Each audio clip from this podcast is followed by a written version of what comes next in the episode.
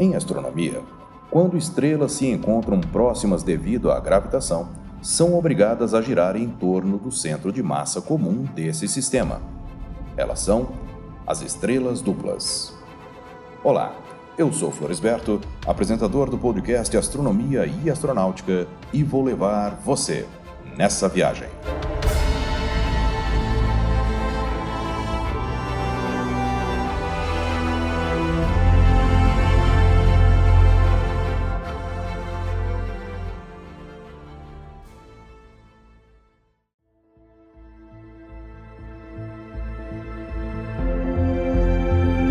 Conceitualmente, todas as estrelas duplas são pares físicos, que estão próximas no espaço.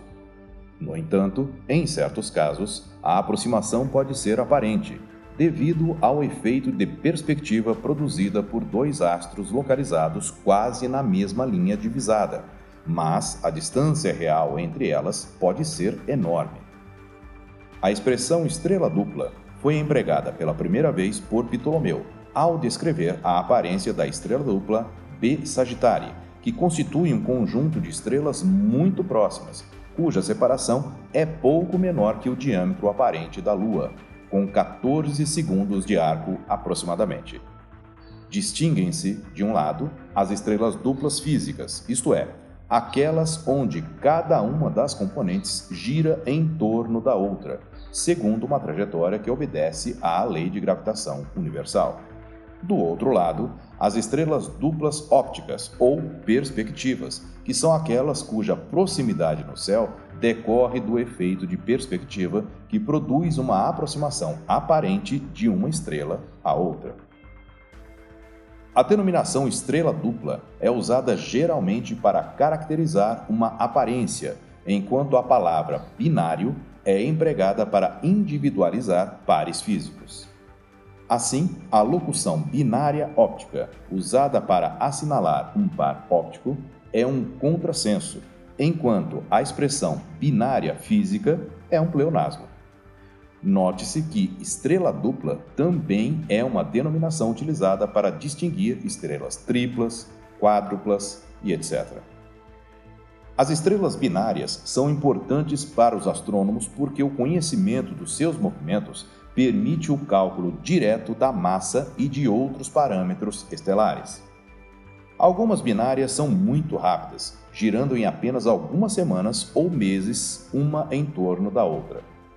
Como exemplo, temos uma estrela fraca da constelação de Sagitário, com denominação de catálogo ADS 12096, cujos componentes determinam um movimento completo no espaço de dois anos e oito meses.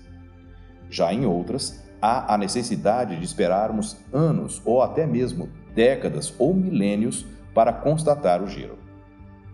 É compreensível que, justamente no caso de estrelas duplas que estejam muito longe uma da outra, os movimentos de revolução ocorram tão lentamente que até mesmo alguns séculos mal sejam suficientes para que se constate uma modificação.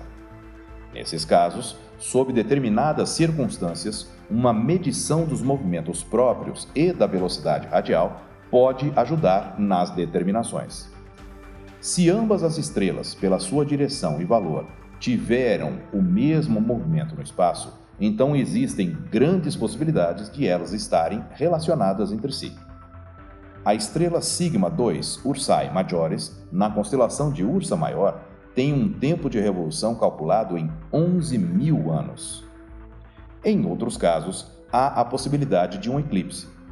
É mais ou menos o mesmo processo que ocorre quando se está no alto da torre de uma igreja olhando para uma grande praça onde milhares de pessoas isoladas se movimentam em diferentes direções. Se pudermos encontrar duas pessoas que apareçam lado a lado e cruzando a praça na mesma direção, é possível que haja uma espécie de relacionamento entre elas. Nesses casos, pode acontecer que duas estrelas tenham uma distância de mil a dez mil unidades astronômicas entre si.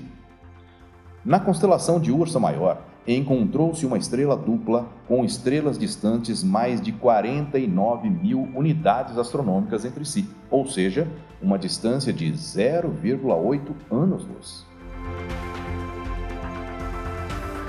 Uma questão interessante de se levantar é a de se o nosso próprio Sol também tem uma acompanhante.